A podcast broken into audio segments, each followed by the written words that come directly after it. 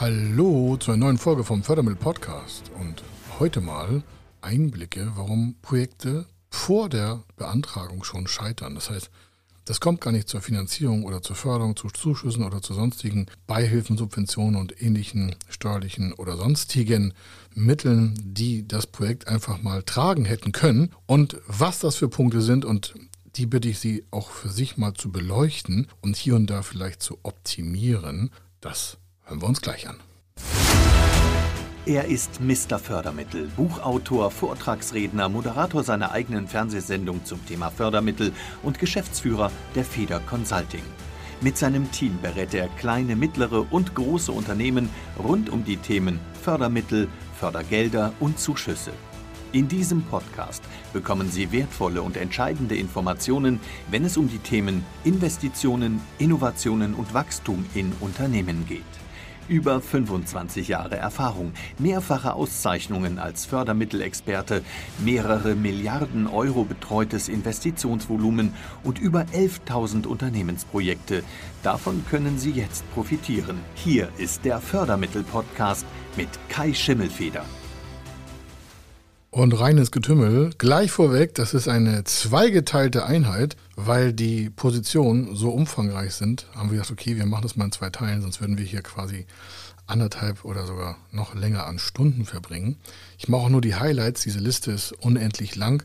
Können Sie sich vorstellen, aus den letzten äh, 25 Jahren und über jetzt schon 12.000 Projekte, 12.500 haben wir jetzt hinter uns oder begleiten die in teilweise ja immer noch. Äh, da gibt es halt viele Hürden, die im Vorfeld einer Förderung an uns herangetragen worden sind, warum der Projektinteressent, der danach erst zukommt, kommt, zu uns kommt, woran der gescheitert ist. Also es geht nicht darum, dass wir unsere Kunden daran scheitern lassen, sondern zu uns kommen ganz viele Interessenten von anderen Beratern, von, von sonst woher, überall und sagen, ja, da und da, da hat's gehapert und die Bank will das nicht und die Förderschule hat das abgelehnt. Oder so der Klassiker, ähm, ich habe das und das vor an Investitionen, habe das und das Kapital, aber irgendwie komme ich mit dem Förderprogramm nicht zurecht und die Förderschule hat auch gesagt, das sollen wir mal lieber lassen.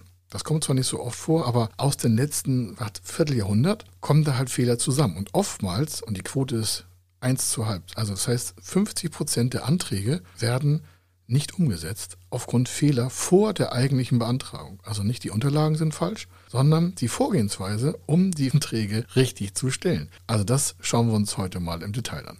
Ich habe die Fehler jetzt nicht getrennt, was man bei einer Projektförderung oder bei einer Regionalförderung oder bei einer Hausbank oder bei einer Förderbank oder bei einer Bürgschaftsbank oder bei einer MBG, also einer mittelständischen Beteiligungsgesellschaft, irgendwie falsch machen kann, sondern wir haben ja diese Zweiteilung hier im Podcast, weil es halt so viele sind, die immer miteinander korrespondieren.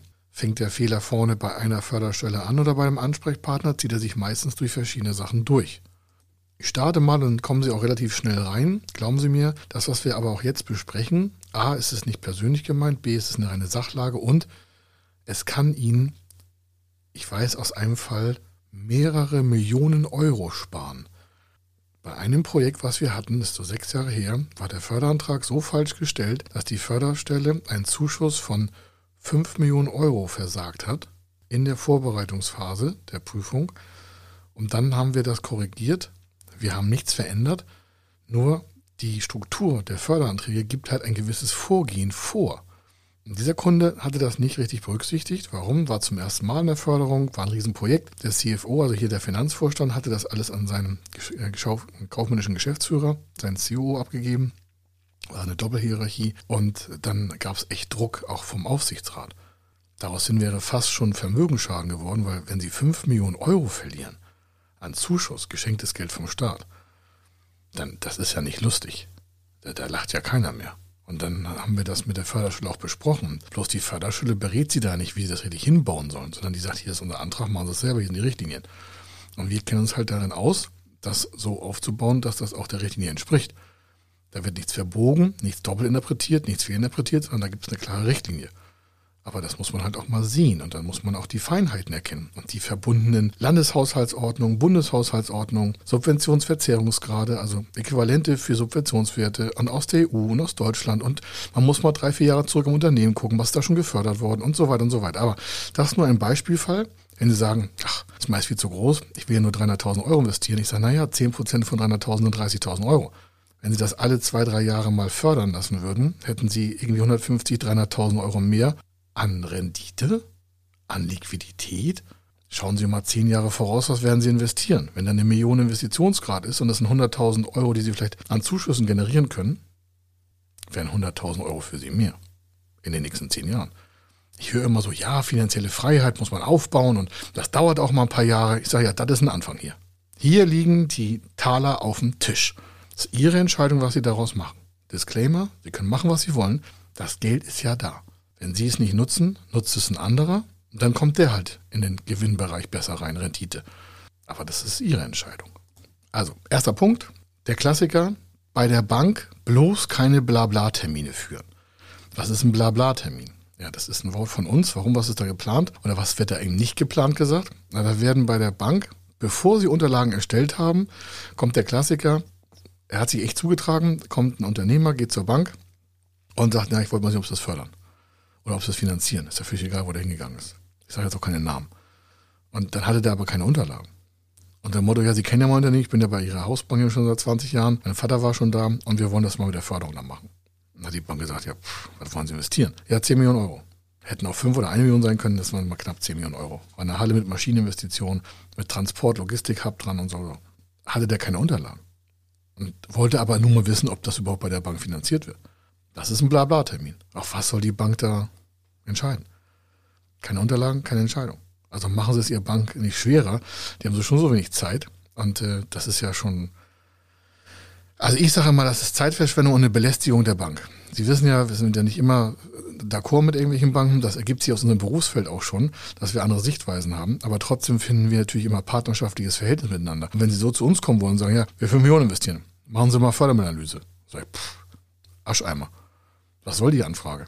Wenn da keine Daten richtig kommen, können wir keine Aussage treffen. Wollen Sie eine genaue Aussage?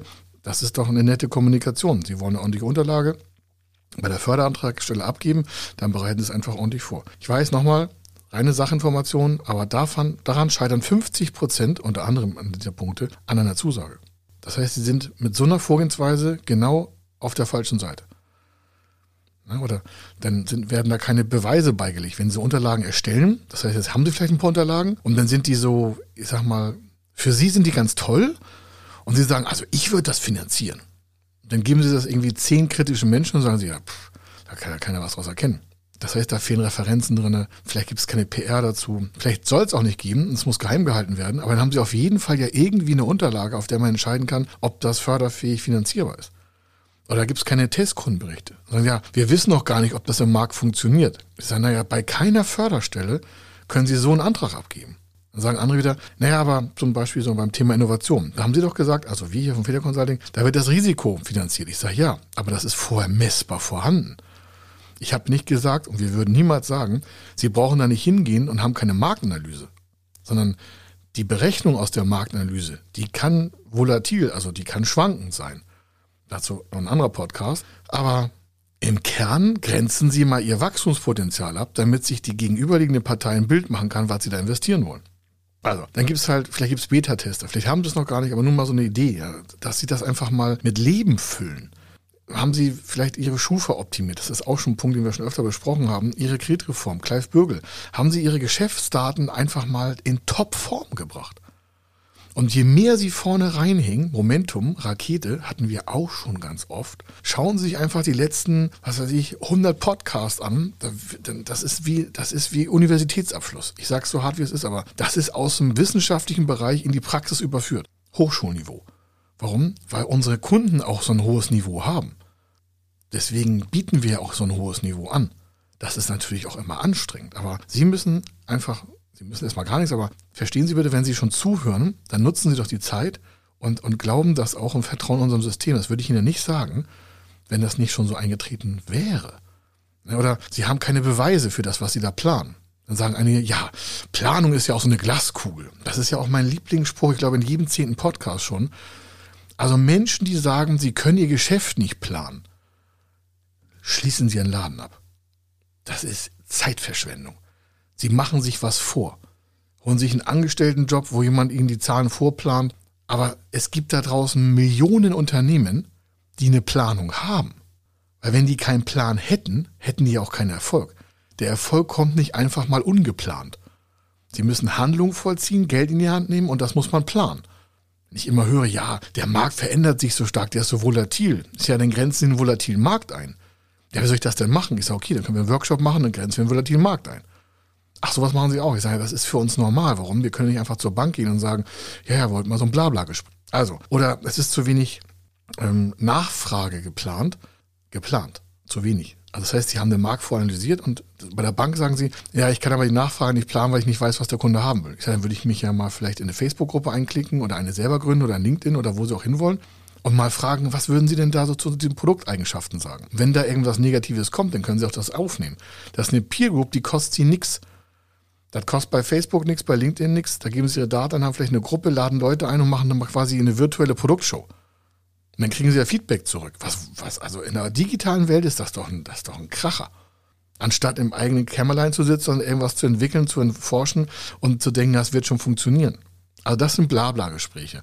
Das heißt, sie geben der gegenüberliegenden äh, Partei, in diesem Fall Förderbank, Bank, Hausbank, Bürgschaftsbank, MBG, also Mittelständische Zuschussstelle, sie geben denen nicht das Material, mit dem die arbeiten wollen, wollen, damit sie Geld bekommen. Warum? Deren Job ist es doch, ihnen das Geld zu geben. Die haben davon nichts, wenn sie es behalten.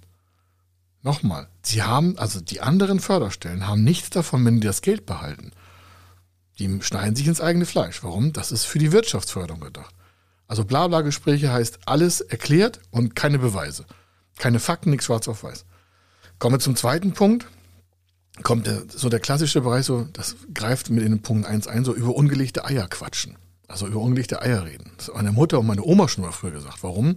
Das ist dieses Rumgegackere, wie toll das alles wird und wie toll man ist und oh, jetzt sind wir aber super duper unterwegs hier. Und dann stellen sie zwei Fragen. A, können Sie es beweisen? Kommen wir wieder zum Punkt 1. B, woran merken Sie, dass Sie diesen Erfolg erreicht haben, den Sie da gerade selber sich erträumen? Dann platzen meinen schon alle Träume zusammen. Dann sagen Sie, oh, das ist aber kritisch. Ich sage, wenn Sie diese beiden Fragen nicht generieren können, an Antwort, was soll das? Einfach mal vielleicht den Mund geschlossen halten, nochmal nachdenken, nochmal nachdenken, nochmal nachdenken und dann schweigen. Und dann Beweise liefern. Und dann Taten vollziehen lassen. Kommt ja noch ein anderer Punkt mit der Finanzierung, aber das passt. Also ungelegte Eier bitte nicht in die Öffentlichkeit tragen. Die können Sie bei sich in der Geschäftsführung besprechen und hypothetisch annehmen, aber dann bleiben die auch in dem Raum und werden nicht sonst wohin getragen und nicht durchgestochen an die PR-Abteilung oder in die Öffentlichkeit, die dann wieder berichtet und sagen, ja, XY, die planen da das und das. Das sehe ich immer ganz oft. Die planen dann tausend Sachen und dann zerreißt sich die halbe Bevölkerung wieder irgendwie die Gedanken. Dann wird das schon negativ konnektiert und dann haben dieses Unternehmen hätte einfach nichts sagen sollen. Warum? Da wird die Förderschule nicht vorher beeinflusst. Die Bank wird nicht beeinflusst. Die Investoren werden nicht beeinflusst, wenn sie welche haben. Die Geldgeber nicht, die Mitarbeiter. Machen Sie es doch erst fertig. Zu Ende planen. Wenn sich dann ergeben hat, dass das gut ist, dann sagen sie immer noch nichts. Warum? Solange da nicht Stein auf Stein ist oder äh, Digibit auf Digibit oder wie sie es auch nennen wollen. Wenn es nicht da ist, selbst wenn es virtuell wäre, brauchen sie es nicht erzählen. Interessiert ja keinen, bringt ja nichts. Ist ein Wunschtraum. Machen wir erstmal fertig und zeigen mal Beweise. Taten sprechen lassen. Nicht warten auf andere. Dritter Punkt. Ganz schrecklich, ich weiß, der Bank vertrauen ist völlig falsch. Das soll jetzt nicht heißen, und alle Banker, die jetzt hier auch noch zuhören, sagen, oh, was hat er da wieder erzählt? Die Bank ist kein Feind, das ist ein Geschäftspartner. Bloß wenn sie natürlich ihre Daten da offenbaren, dann arbeiten die damit und machen sich ihre eigenen Gedanken. Wenn Sie also denken, Sie könnten mit einer sehr schwachen Vorlage bei der Bank Freunde schaffen und sagen, ach, das ist der Hans-Peter, den kenne ich schon seit 20 Jahren, der regelt das schon. Nein, das macht er auch nicht. Warum? Der hat Anforderungen an das Mindest, also das gibt Mindestanforderungen an das Kreditgeschäft. Das heißt, die Bank hat echt viele, hunderte, tausende Seiten Vorschriften, wie man Kredite vergibt, an wen, in welcher Art und Weise, wie geprüft wird, was das alles, das können Sie sich gar nicht vorstellen. Das nervt auch einen Banker im Regelfall. Warum? Der würde Ihnen gerne Geld geben. Warum? Der verdient damit sein Geld. Aber es gibt Aufsichtsbehörden bei Banken, die sagen, lieber Banker, liebe Bankerin, das und das sind die Mindestanforderungen, wenn du das und das an Geld vergeben willst. Also erstmal bei dir selber, bei dem Kunden, bei dem Unternehmen, die Sicherheiten, Förderanträge, tausender, egal wo sie es machen, egal welche Förderstelle, welche Bank, ist völlig egal. Ist alles synonym, ja. Das ist auch nicht die Person, die das nicht will, sondern das Struktursystem, was das behindert, dass sie vielleicht nicht sofort an Cash kommen.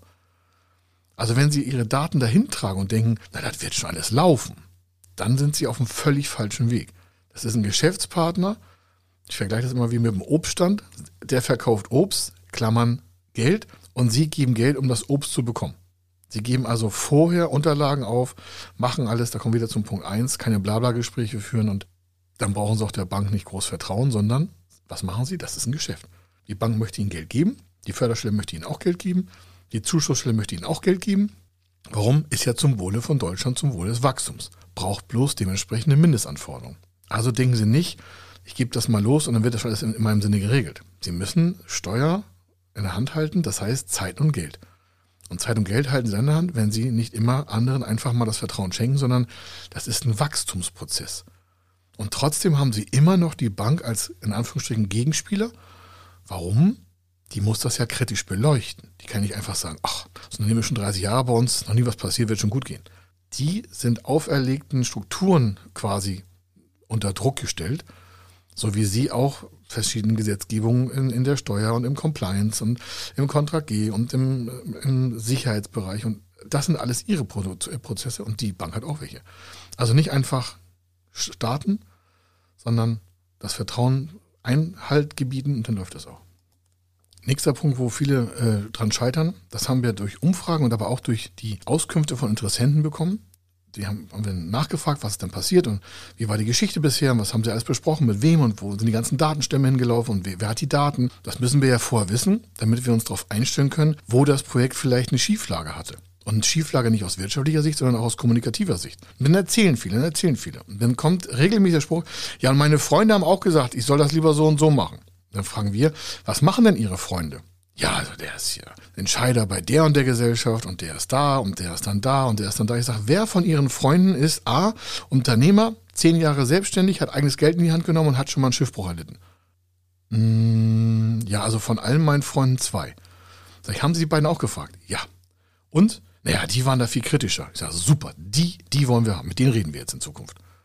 Ja, aber die anderen, ich sage, die anderen interessieren mich nicht. Warum? Nehmen Sie nur Menschen mit ihrer Kommunikation so in so eine Peer Group rein, die auch schon mal ähnliche Erfahrungen hatten wie Sie und die weiter sind wie Sie. Wir zum Beispiel werden oft gebucht, nur um quasi kritisch am Tisch zu sitzen.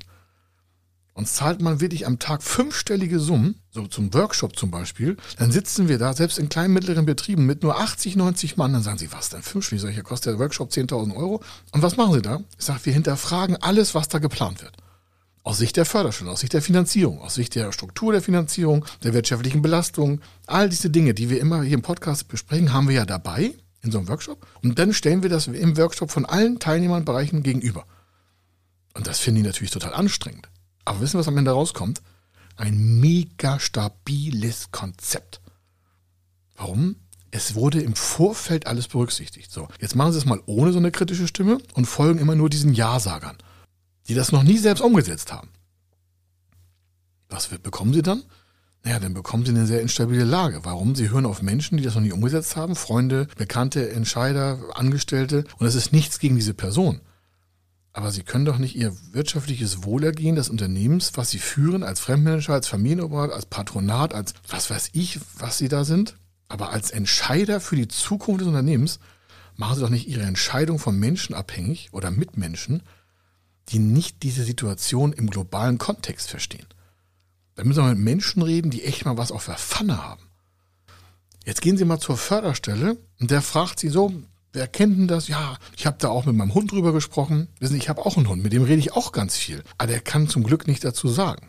Der muss sich das notgedrungen anhören. Und der denkt immer, oh, was quatscht mich mein Herrchen wieder voll. Ne? Dann sagt der Herrchen, lass uns in den Wald spazieren gehen, Mund halten. Ich sage, alles klar.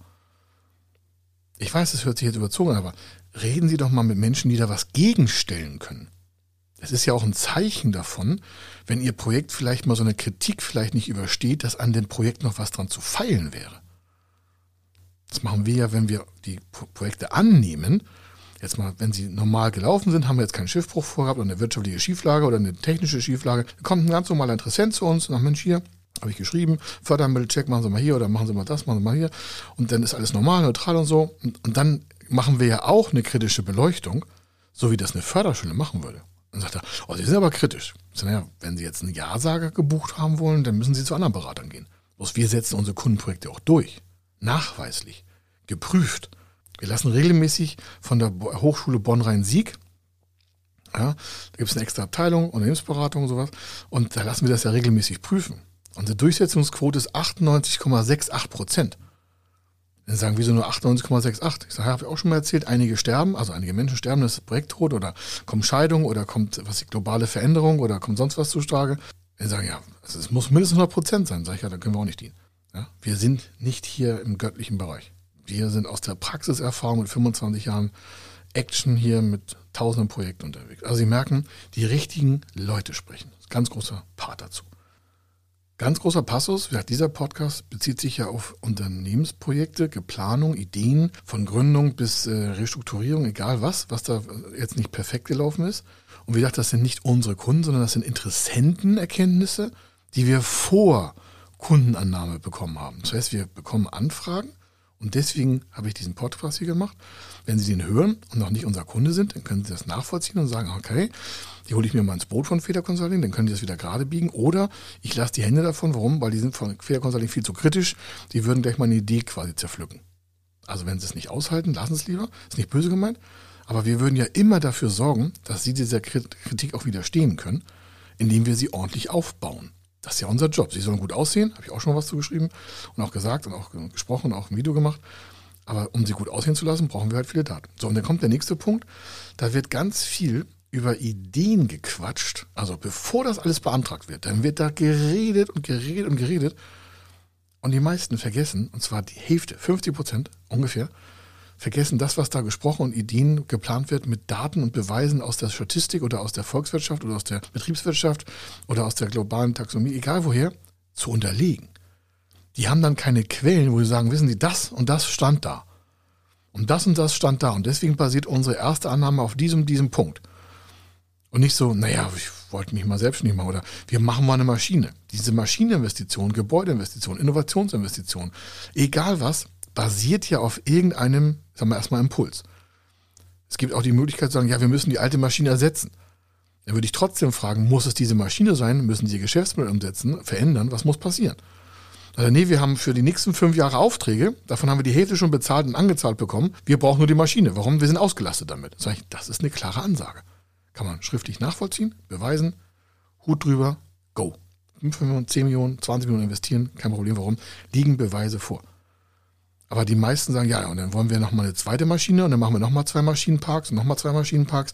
Wir gehen von einer, von einer Umsatzstärkung von ungefähr 18 Millionen Euro aus. Selber haben wir drei Millionen. Und wir denken, wir schaffen in zwei Millionen, äh, in zwei Jahren den Break-Even. Dann kann man an den Personalkostenentwicklung oder an den Werbekostenentwicklung, wenn die nicht im richtigen Verhältnis stehen, wir haben ja ganz viele Verhältniszahlen hier bei Feder Consulting, ist ja jetzt auch kein Wunder. Wir haben ja tausende Projekte durch, da haben wir so eine Datenbank und können sagen, in welcher Branche passiert gerade was mit Werbekosten, wie in welchem Geschäftsmodell. Natürlich ist es immer auch Abweichungen unterlegen, aber es ist ein toller Reibegrad. Viele Unternehmen wollen das auch und sagen, sagen Sie, können Sie mal gucken, was, was ist denn so branchenüblich? Dann sage ich, ja, das und das und das wird passiert gerade von X nach Y. Ui, warum passiert denn das so? Dann kommen da Fragen und dann verdichten sich. Wir würden keine Daten auflegen, aber wir können natürlich die Korridore zeigen. Und sagen, ja, das ist ja mal, das ist ja mal schlau. Und dann haben wir auch für die Förderstellen gleich wieder Beweiskorridore. Dann sage ich hier, das sind aus tausend Unternehmen aus dem und dem Bereich, sind das und das die Positionen im Bereich Personalentwicklung bei Scale-Ups oder bei Skalierungsunternehmen oder bei seitwärts trendigen Wirtschaftsfaktoren. Dann sagen die, boah, pff, Datenbasis. Das sind Beweise aus der Praxis. Bilanziell. Kann keiner was gegen sagen. Stehen sie da wie eine Eins. Wenn sie die selber nicht haben, beschaffen sie sich die welche. Oder das nächste Punktstück ist dann so der Bereich so oberflächliche Planung. Das wird oftmals mit den Punkten, die ich schon gesagt habe, einhergehen, aber oberflächlich heißt, Sie sind schon mit Gedanken eigentlich schon in der Umsetzung, sprechen dann mit einer Förderstelle und die sagen dann, ja, da brauchen wir noch die und die Daten. Dann kommen die natürlich mit so einem Datenreport. Das heißt, die schicken eine E-Mail und sagen, wir hätten gerne das und das und das und das und das und das und das und das. Und je mehr die ihnen schicken, desto schlechter war ihre Planung. Warum? Nur ein Tipp. Bei der Bank gibt es eine Anforderung. Also wenn Sie bei einer Bank eine Finanzierung wollen oder bei einer Förderstelle oder bei einer Zuschussstelle, dann gibt es regelmäßig eine Liste oder Sie gucken bei uns in den Blogs nach oder bei uns sonst wo oder rufen bei uns an, was Sie machen sollen. Da gibt es eine Liste an Anforderungsunterlagen, die schon bei der Anfrage mit überliefert werden sollen. Das heißt, wenn Sie das nicht vorher richtig quasi recherchieren, dann gibt es eine oberflächliche Planung. Wenn Sie aber den Weg gehen, an der Förderstelle auf der Website zu gucken und gucken, welche Daten sind denn da abgefordert, für welches Förderprogramm, viele Förderstellen haben speziell für das Förderprogramm eine Antragsunterlagenanforderung und die wiederum, die erfüllen Sie vorher, bevor Sie einen Antrag dahin schicken. Wissen Sie, das, das wirkt natürlich super. Ne? Wissen Sie, wie das aussieht? Wenn, das, da freut sich die Förderstelle. Dann sind Sie da im Licht und sagen, oh, toller Antragsteller, hat das alles. Sie vermeiden also eine oberflächliche Planung, indem Sie vorher die Datenanforderungen erstmal da besorgen. So, nächster Punkt. Viele sagen, ja, also wir brauchen ja unbedingt die Finanzierung. Also wieder nochmal, das sind ja alles Fehler aus, von Unternehmen und Antragstellern oder von möglichen Interessenten bei uns, die noch nicht Kunde bei uns waren. Das heißt, die sind zu uns gekommen und sagen, okay, das und das ist passiert, können wir das noch regeln, können wir da was machen. Und viele davon sehen dann aber so eine Drucksituation auf sich, das kann sein, das ist nicht persönlich gemeint. Nochmal, die kommen rein und sagen, ja, also in vier Wochen muss die Finanzierung klar sein. Ich sage, okay, dann war es das Gespräch. Tschüss. Okay, das sagen wir natürlich nicht so schnell, aber dann sagt er, warum? Ich sage, naja, Sie haben jetzt drei Monate mit dem und dem Berater verbracht, Sie haben es nicht durchgesetzt oder Sie waren alleine davor oder Ihr Steuerberater hat da irgendwelche Daten vergessen. Das ist eigentlich böse gemeint. Das ist halt sehr komplex. Und einige mögen dann auch nicht sagen, ja, wir lassen lieber die Finger davon, wir holen uns einen Profi rein. Ich weiß, das klingt jetzt so, aber wissen Sie, wir machen ja auch keine Steuererklärung. Wir machen keine Wirtschaftsprüfung, keine Rechtsberatung. Wir haben dafür Netzwerke. Warum? Na, wir arbeiten im Top-Bereich und unsere Unternehmen sind top und wir wollen natürlich auch mit Top-Leuten weiterarbeiten. Also versuchen wir unsere Kunden zu schützen und auch die Interessenten schon zu schützen. Dann sagt er ja vier Wochen. Sag ich, dann lassen wir vier davon. Ja, wie lange glauben Sie denn? Ich sage ja, so lange wie es dauert. Aber im Regelfall so 90 Tage, 100 Tage. Und in der Corona-Zeit hat sich das dann verdoppelt, dann war es wieder kürzer, wieder länger. Das kann keiner garantieren. Warum? Wer guckt schon in diese Glaskugel rein? Also, wenn Interessenten vorne drin sind und sagen, sie brauchen unbedingt, jetzt also in vier Wochen muss es fertig sein, dann machen die quasi ihr Wachstum von der Bankfinanzierung oder von der Förderschule abhängig. Und das ist ein ganz klares Warnzeichen. Das ist ein ganz klares Warnzeichen. Davon sollte man mal das Geschäftsmodell überdenken. Sollte man, sollten gar nicht, sondern da empfehlen wir dringend, die gesamte Finanzierungsstruktur mal zu überdenken, weil wenn sie so unter Druck stehen, dann ist ja im Vorfeld schon was schiefgelaufen. Und dass wir die Bank und die Förderstelle entdecken, das kann ich Ihnen 100% garantieren.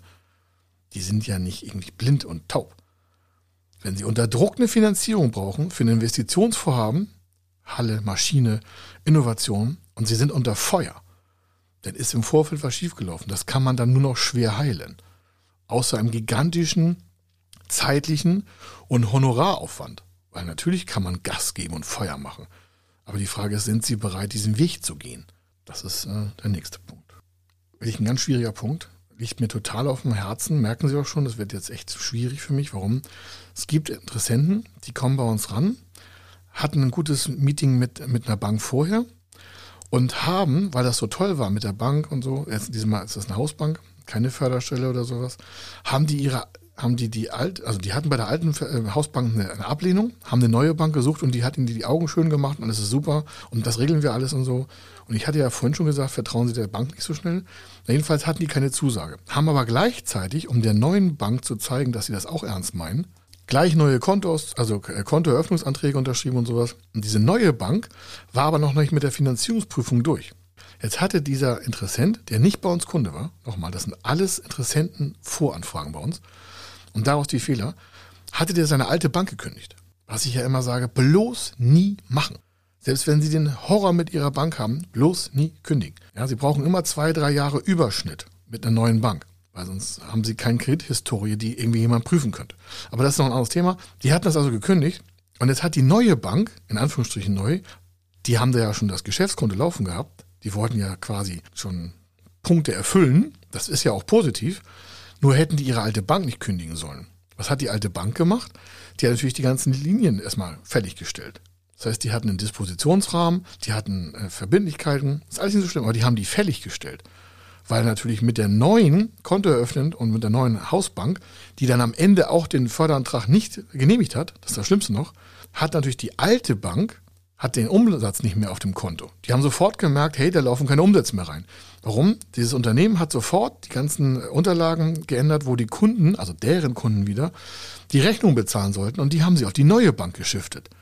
Und haben sich damit auch nichts Böses gedacht.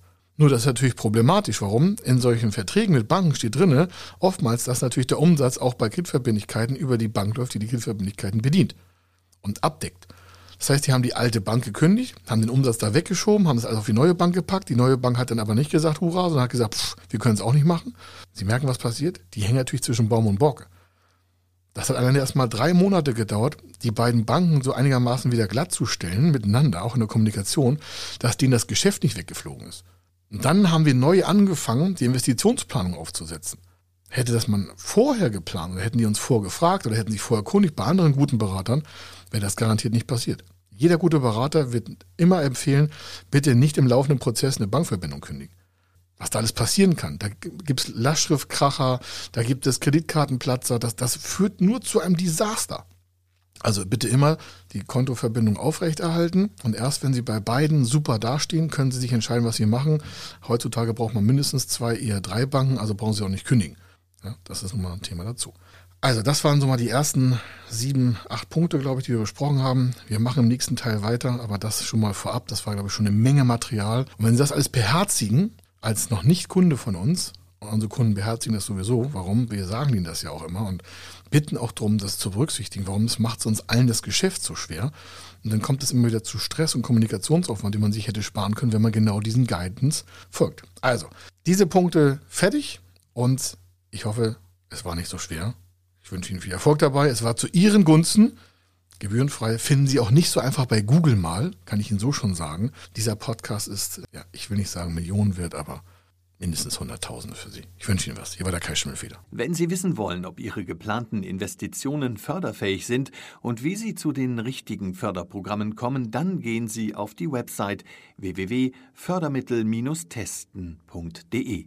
Dort können Sie Ihre Projektdaten an das Team von Feder Consulting übermitteln und erhalten dann ein Ergebnis zu den möglichen Förderprogrammen gesendet. Viel Erfolg und eine gute Zukunft.